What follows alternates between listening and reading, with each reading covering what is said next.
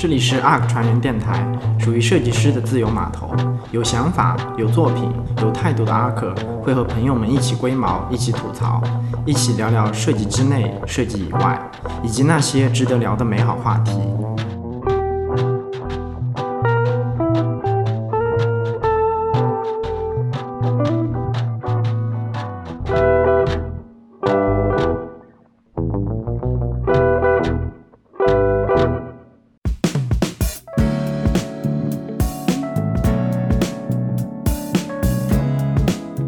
Hello，大家好，这里是传音电台，我是赵帅，我是机器。嗯，那首先呢，我们有一个好消息要告诉大家，我们传音电台终于成立社群了。目前呢，我们正在火热招生中。呃，有想要加入这个社群的朋友呢，可以在我们微信公众号 ARK 创新咨询里面留言“社群”这两个字，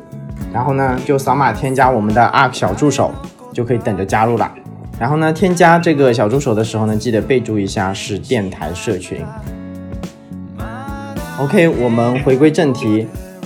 呃，这一期呢，我们请来了两位非常酷的双胞胎设计师。嗯，他们一位是来自我们 ARK 的阿蔡同学，还有一位呢是来自阿里的阿台同学。那先请两位给大家打一下招呼吧。哎，Hello，Hello，哦，我是阿蔡，然后是 ARK 的那个设计师。嗯，我是阿台，是阿蔡的姐姐，然后现在在阿里。可以这么说吧，就我们是小学、初中、高中、大学都读的同一所学校，对，然后学了同一个专业。大学呢是在一个班，所以都一切都很巧。然后唯一的分开就是从毕业过后进入了不一样的公司，所以对这两个不一样的、现在不一样的情况还是比较，就是对比比较强的。啊，是这样的。啊，还有什么好补充的吗？呃，我们原来的专业呢都是呃视觉传达偏平面设计一点的，然后我们一个是我是进了毕业之后呢就来到了 ARK 创新咨询，然后成为了一名呃视觉设计师，然后我这是，对，他呢是去了阿里。当然我就相当于转行了，对，他就约等于转行了，因为他也是个视觉出身的嘛，也是学，嗯，都是平平时都是做什么 VI 啊、海报啊这些东西。然后他过去之后，居然是做体验设计师，当我开始的时候根本就不知道他是做什么的。哎，那当初为什么就是是视觉传达专业会去考虑做这个体验设计这个这个工作？其实是这样的，就我们那会儿那会儿几几年呀？一七年是吧？还是一六年？才两两年的事儿。我我，你们知道，工作这两年感觉过了好多年。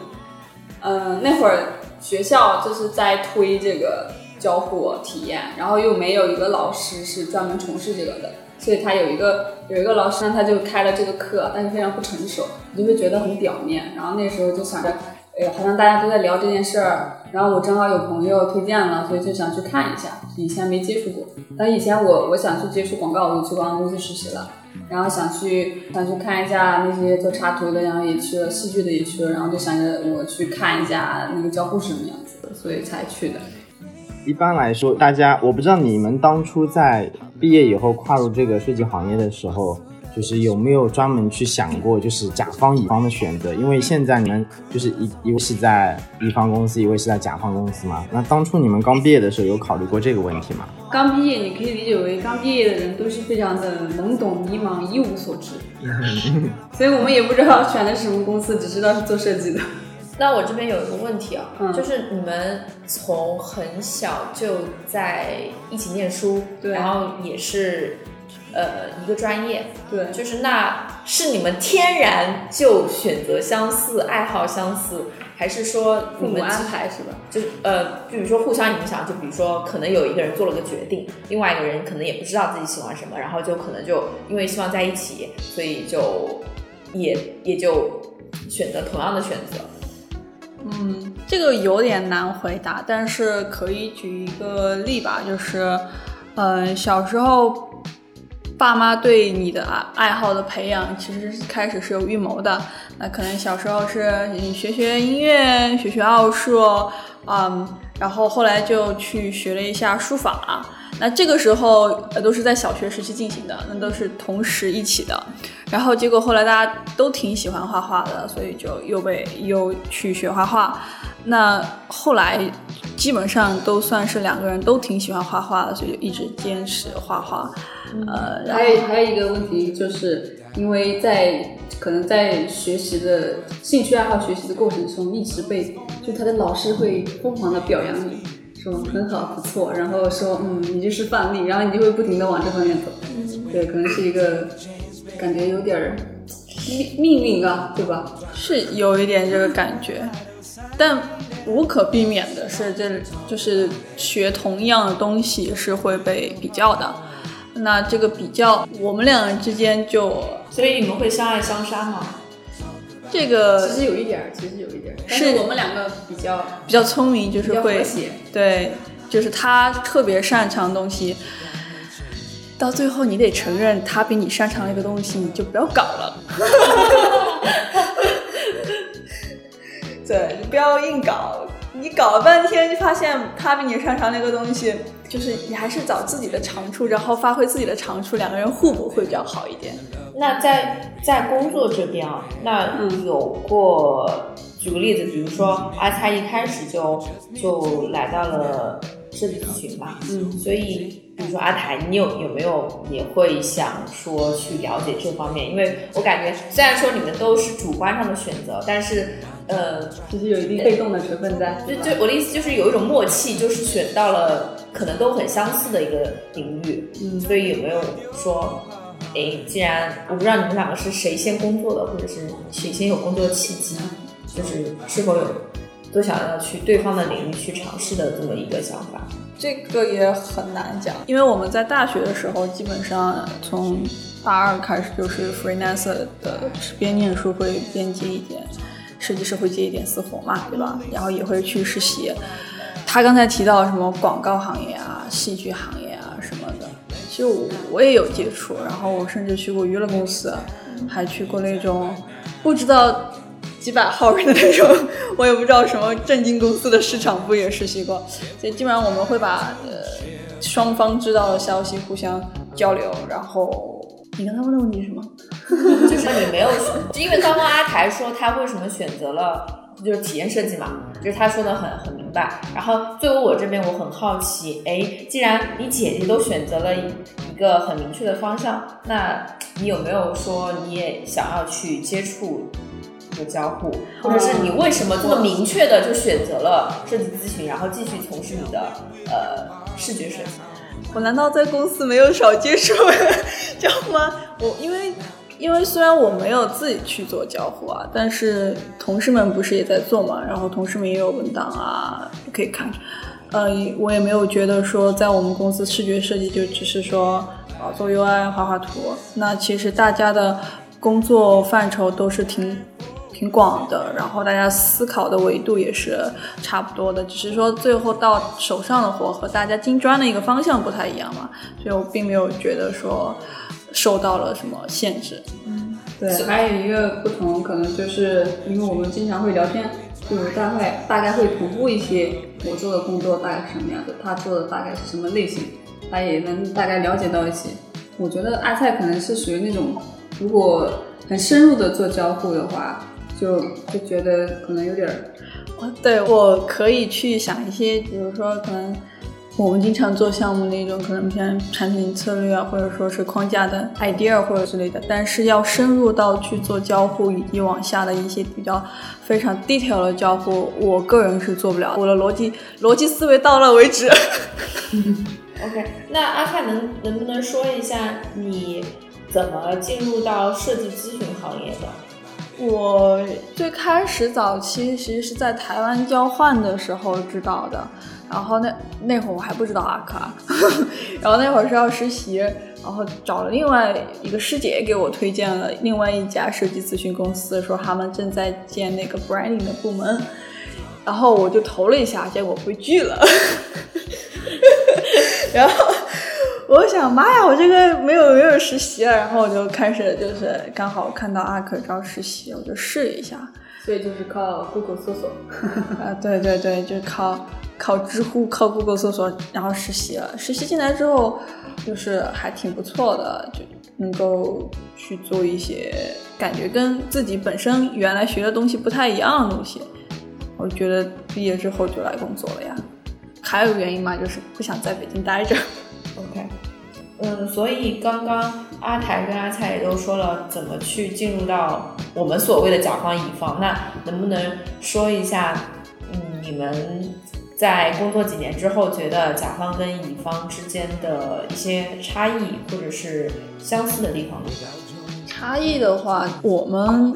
基本上来说，呃，周期都比较短嘛，一个项目，就大部分的项目啊。此时说话的是阿菜，哦，对，我是阿菜，我是阿菜。对我感觉我们说话，因为人数比较多，说话前肯定要报一下名字。那你们通过声音能分辨出阿才和阿菜吗？我可以，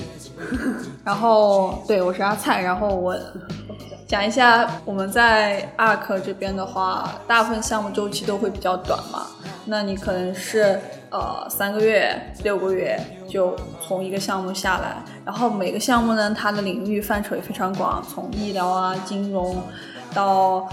化妆，或者说是呃一些比较新鲜的一些呃项目，那那个项目本身内容也会比较广嘛，从什么车机，然后到 UI、App 端，还有一些体验的项目。这个跟我了解的甲方的话，比如 in house 的话，它可能会金砖，常年金砖一个周期特别长的业务线。对对对，其实甲方公司就是因为我们是为公司的产品负责嘛，所以我们大部分的可能根据我的了解，加上我以前也是接触过一些设计公司，所以我们是一个团队都在一起。就比如说有，因为我是做产品的，所以会有产品经理、开发工程师以及设计师，就都是坐在一个团队里，就坐得非常近。那我们平时交流也非常的快，然后我们周期是非常的长，不会像一个小项目那么短。因为一个项目的周期长的话，我已知的情况下，有一个设计师做一个项目做了有三年了，对，很恐怖。那我还好，我已经换我换过两个了，所以我现在这个项目做的是半年，差不多半年要半年多要一年的样子。然后我我们这个内容相当于是一个固定的，你可能会带一个项目从没有到有，然后再把它做得越来越好。然后因为我们要对一个项目精专的做，所以就会嗯了解的会稍微深入一点吧。对，会相对来说更更深，这是我的理解吧。我们的话，团就是 ARK 这边的团队，一般来说就是小的话可能三四个人，大一点的话六七八个人吧。然后有一个 PM，然后配设计师，呃，然后我们的沟通方式会跟甲方公司不一样，我们还有个客户，我们的我们也有客户，但是我们的客户可能就是用户了，用户本身。啊，对我们我们要考虑用户，然后还要考虑客户，然后我们会跟客户开很多沟通的一些会议。感觉你们的客户就是甲方。是的，是的，客户就是我们的甲方，我们就是乙方。所以一般来说，产品公司是不会把自己的项目外包出去，因为因为他会需要对他的那个项目非常了解，了解到你能随机应变。但是我们的市场会会经常把项目外包出去。对，可能是广告行业的话，它的更需要创意，而不是对这个公司的品牌价值有特别特别深的了解。嗯，对。做一个乙方的人理解甲方为什么会需要乙方的话，我觉得我们可能更适合做一些前期创新阶段的一些探索，因为可能乙方因为我们像做的项目会比较广泛嘛，什么行业都会接触，所以呢，往往呢会从其他的角度去思考就某一个问题，而不会比如说如果只做，我就以电商为例的话，我们可能不会只在电商这个角度去思考这个东西。当然我知道那个现在甲方的设计师一定也会努力。去找多角度了，但毕竟因为呃乙方的设计师他那个接触的东西多嘛，相对来说可能更容易从不同的角度去思考问题。但是，一旦落到一些比较呃细致的去执行的问题，然后特别是有一些需要特别了解他们的用户或者特别需要了解他们的业务的话，我觉得确实其实嗯乙方的参与还是比较难的。对对，其实我我觉得说的也对。所以阿台有没有对设计咨询很好奇的地方？因为刚才我们其实其实我觉得还，嗯，就是这个东西真的是看人，就有些人呢，他很喜欢出去四处接触不同的人，然后呃换换环境什么的。那有些人呢，他可能会觉得在这里就跟大家接触很深入，然后一直做，他也没有觉得有问题。我感觉这完全就是分人的。如果说你让我在一个项目里做个五年，我觉得我要疯。但是我的有一些同事呢，就觉得很幸福，他们有一种把宝贝养大的那种成就感。但我其实会比较好奇，就是我作为一个乙方啊，呃，我们的，但我可能会觉得，比如说像插画师啊、freelancer 这种公司，但他们以个人的成名义去做完一个项目之后，他会有署名权，就他的那个呃成就感会比较强。那我觉得在甲方公司，甲方可能是最没有成就感的对对对对对对对，你就是就说不好听，就是直白一点，就是个螺丝钉。对，该螺丝钉怎么能感受到那么大的成就感？对对对对，是是会有这个问题，所以在甲方公司的设计师，你一定要有一个很强的心理去，就是劝说自己。就甘愿成为一颗螺丝钉吗？也不是，因为任何团队里的任何一个人，他都不能说这个公司的产品是某个人的功劳，对，它是整个公司的。所以你就算是看着一个产品诞生了，然后你会很高兴，但是你也不能说这是你你做的，你只能说你参与其中了。对，跟那种艺术家、插画师啊，就是作者一样不一样嘛，他们有署名嘛，他们就会觉得很骄傲，这就是不一样的地方。所以刚刚有说了甲方跟乙方很不一样的地方，以及设计师在甲方乙方可能有不同的感受。那有没有相似的地方呢？相似，我觉得其实设计方法其实是一样的。对，因为我跟阿菜有交流，会发现前期的，比如说调研呀、然后呃落地啊，这过程几乎是差不多的，包括使用的那些设计方法都很相似。只能说我们在后期落地和反馈以及数据上会更完善一点而已。还有还有可能就是我觉得团队沟通其实也是差不多的。那我们本身也会呃跟第三方的开发沟通，对我们自己本身有一些项目会有第三方也是开发，然后我们团队内部也是会，嗯大家会为了把一件事情做好而吵架。这个我觉得在甲方公司各种产品经理跟什么 设计师吵架，其实本道理上是一致的，只是有一点不同吧，就是甲方公司他们没有没有 PM，然后他们我们有 PM？你们的 PM 是没有一个固定职位，都是大家轮流担当的，不是吗？不是，那是 SM 迭代管理。我们有吵 哎，我在想说，我们两边的 PM 定义是不太一样啊，一个是那个产品经理，一个是项目经理。对我们，我们有迭代管理和项目管理两个不一样。然后项目管理是是项目管理，迭代管理是管理，迭代管理 PM 是 PM。对，那其实我们这儿是没有 PM。这真的是人力资源过剩，好吗？这个这也不是过剩，真的很很复杂。对，我我想说就是，那如果现在你们两个互相换到，就一个从甲方换到乙方，一个从乙方换到甲方，首先你们愿意吗？然后你们觉得会迎来的最大的挑战是什么？其实我曾经帮他去去工作过，也帮你面试过，对吧？我 对我就是我那个是大学时候的事情。对大学的时候他不上班，然后说你去啊，我我我我这个我已经跟公司打过招呼的，就是他们，但是不过不过主管到现在也不知道，所以你不能乱说。然后就是我之前钉钉他们不是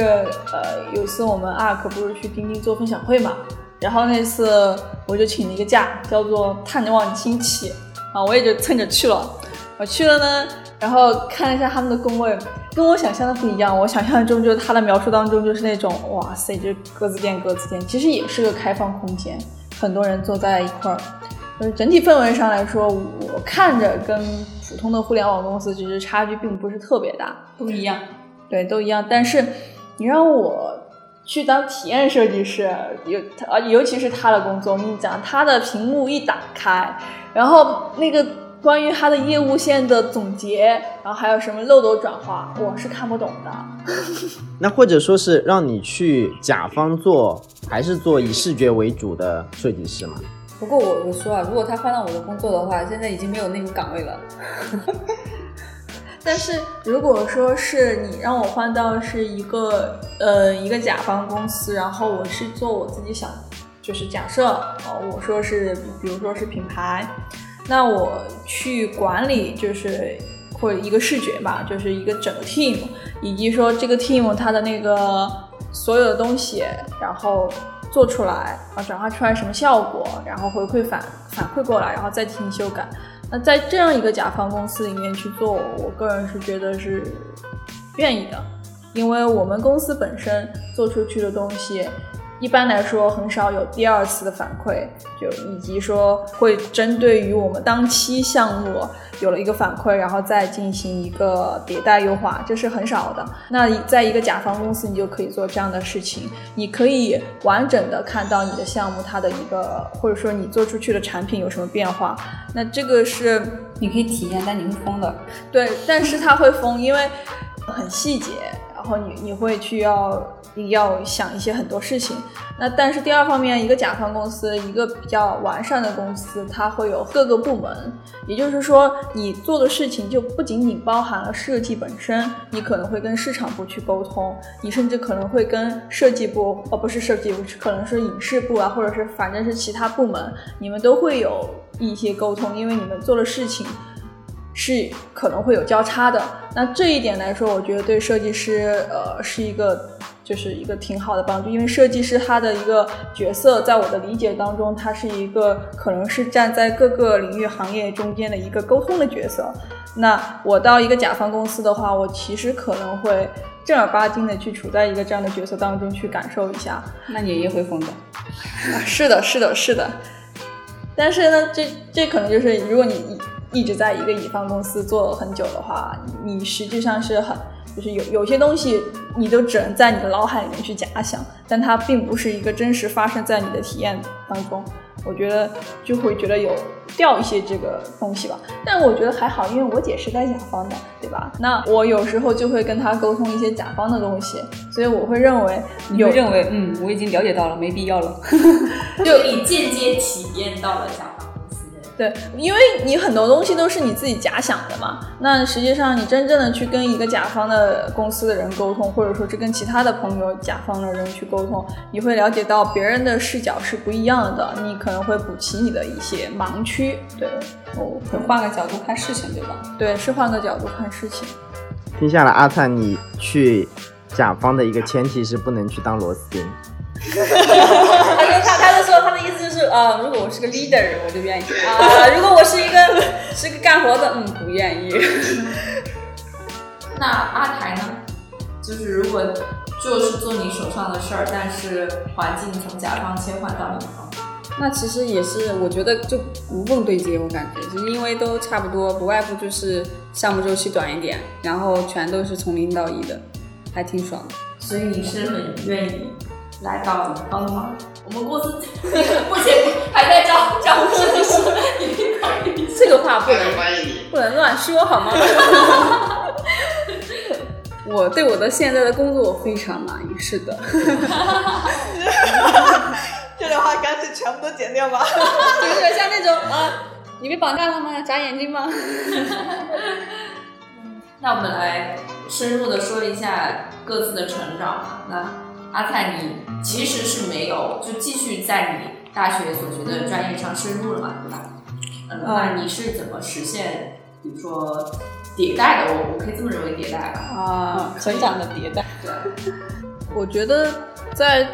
这个过程中，很多就是公司同事啊，就是你遇到的人，实际上是帮助我最多的。就无论有有的同事可能都已经离职了，那有的同事还在。那就是在跟同事啊、朋友们的合作当中，呃，可以理解到很多东西，就是大家会互相帮助、互相支持。慢慢的，我我可能会觉得比较自然而然的就迭代了，但可能也会有一些瓶颈期吧。但这个总总是会度过的，就有这种感觉吧。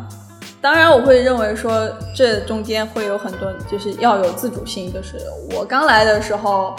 也没有做过 UI 嘛，然后也是看了公司非常多的案子，然后本身最开始的时候不是一个，就是每一个新人到一个新公司的时候，他可能都会可能本身人不是个特别外向的人，他可能会比较害羞。那这个时候你要打破自己的害羞，然后你得去，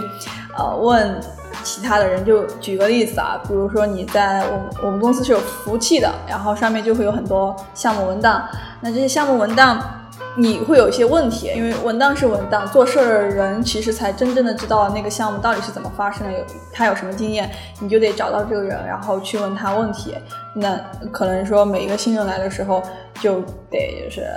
去找到合适的人去问合适的问题。那这个可能对你的呃成长帮助会比较大。嗯，那对应的那阿台，其实你相对比阿菜，其实相当于是有了一个转型。对，其实我刚去的时候觉得有点儿，嗯，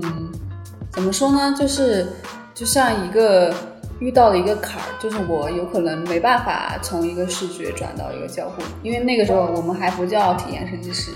是就叫你就两个岗嘛，一个交互，一个视觉。然后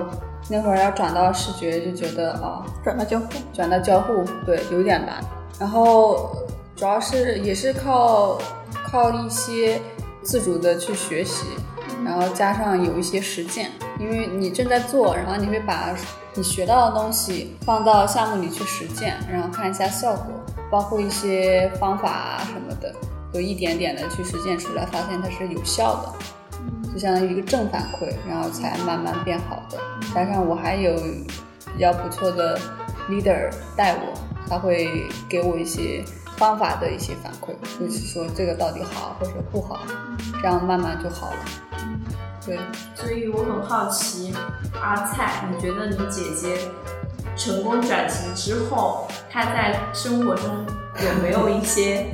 也转型的部分？就因为我是觉得交互和视觉，虽然说都是设计师，都都具备呃 design thinking 嘛，但是他们其实他的思维方式还是。有一些不一样的，所以你觉得你理解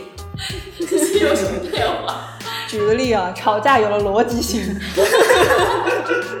吵架更厉害了，对吧？以前我觉得他吵架特别像是女朋友跟男朋友吵架，我是受不了的，就是那种没有道理可讲，然后你不知道为什么。但是现在他就你你跟他，因为我吵架吵到后面，我都会跟他讲道理，然后就你你懂的，男朋友跟女朋友吵架，你讲道理是万万行不通的。但是现在他都能在吵架的当时，到最后愿意听我的道理，然后用道理跟我讲，然后把你说服，对吧？对，然后我们就比较容就是容易 OK，这个问题解决了啊，就怎么发生的，然后我们去解决什么问题，然后就可以搞定他了。那这个是一个挺大的变化的。他以前是一个，我以为啊，什么想想怎么能说坏话，不是当场说坏话。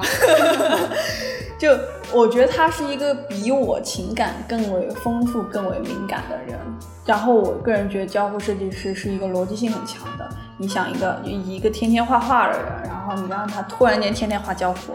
这中间感觉就是骨头折了，或者把左脑右脑换了那种感觉。但我个人觉得，对他本身而言是一个成长吧。我刚来阿克的时候，我倒没有说我不能做交互设计师，我的那个坎是我可能不能成为设计师。我的坎是这个。那你原来是做什么的？就我原来是我学的专业就是交互设计，就是那不是就很顺吗？对，但是可能我理解的交互设计。就是它是一个更广义的交互设计，而不是不是产品交互，对吧？嗯，对，它不是一个直接落到界面上去的，因为你在一个商业社会，你你说再多的交互或者信息如何交互，你最后还是要落到一个一个产品上。对，我是没有一个就是把一个抽象交互思维落到一个具象产品上这样一个能力的。嗯，所以我当时给自己，当时我的 leader 给我的评价是啊。你没有逻辑思维，就这个评价，我觉得换换到视觉设计师，就是你是瞎子，就是橘色盲？对，这之类的这样的一个评价。所以，嗯，对我而言，就是我觉得公司给我的转变还是挺大的。那你是怎么转变出来的？其实很难去总结，因为我当时面临的问题是我没有逻辑思维，所以对应的就是如何有逻辑思维这个问题，那你如何锻炼逻辑思维呢？就是多问为什么。啊、就是这是我我给自己，嗯然后以及我可能我觉得我自己的图像思维比较强一些，我可能会把我的思路可视化，就是这是我自己梳理我自己思维的一个方式。可能在梳理的过程中，你会发现一些逻辑上的漏洞，或者是之类上的事，然后对，大概就是这样。嗯，其实还有一个蛮好的方法去发现逻辑的漏洞，就是你把东西全整理出来过后，你把你自己当成那个用户走一遍就好了。OK，就转化思维去在对，就我们常用的方式。所以刚刚其实我们有有说到一些思维方式嘛，所以能不能更深入的了解，就是作为视觉设计师和体验设计师有哪些不一样的体验在工作的过程中？我觉得可能大公司的一个体验设计师不一样的地方，就是我们需要负责产品的全链路，然后而且因为这是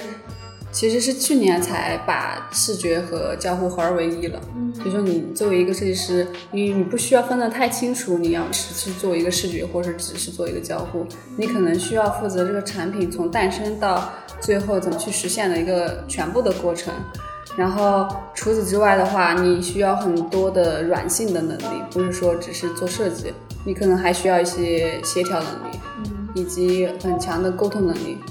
然后你需要提升你在整个团队里的话语权。对，因为你必须有话语权，别人才会愿意听取你的想法。因为如果你一旦做的不好，你就会被别人给挑战，就会有非常多的人来挑战你。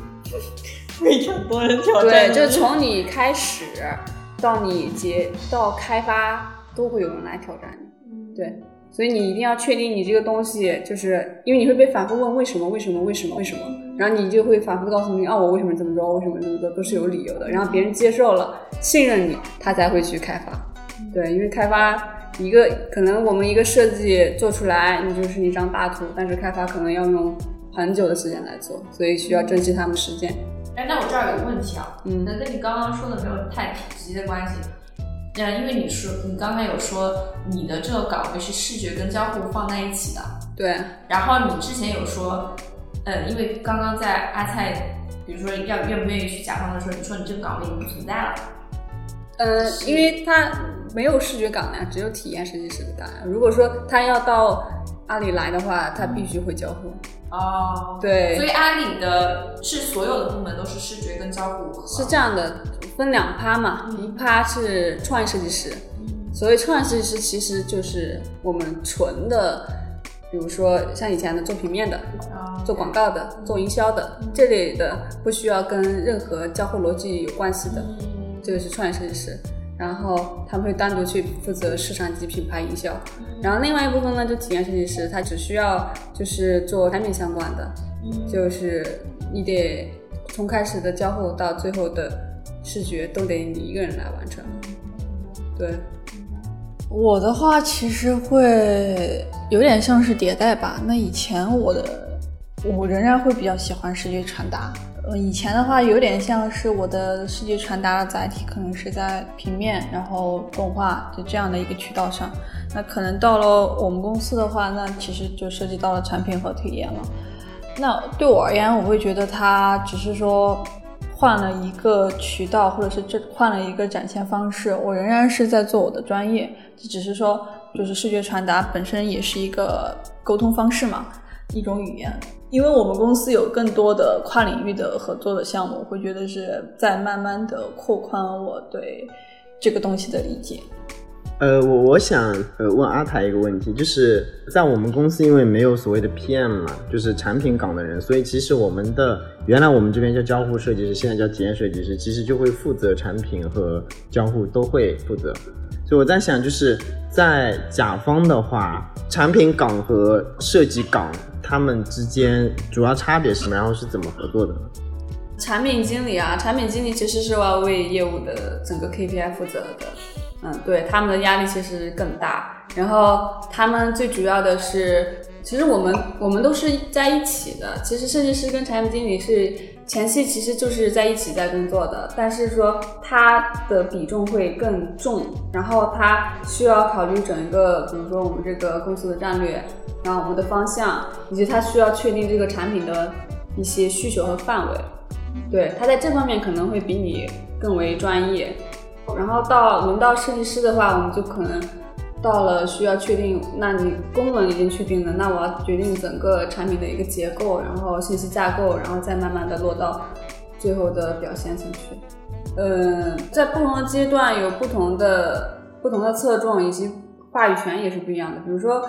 这个功能要或者不要上线或者不上线，都是由产品来决定的。设计可能就更侧重于我这个我这个信息，那我放在这儿，放在那儿，然后或者到了表现层的时候，自己的大小啊，然后呃摆放啊，就是怎么去引导用户啊这一方面，那你设计就更有话语权了。嗯，了解，就是产品会决定这个功能做还是不做，然后呢，设计师怎么怎么把它做好。对，但是我们不一样的地方就是，嗯，每家公司不一样。根据我我所知道的，反正在。阿里的话，设计还嗯蛮有话语权的。其实，在前期的时候做与不做，也是可以跟产品一起讨论一个结果的。就是你可以去影响它。嗯嗯嗯，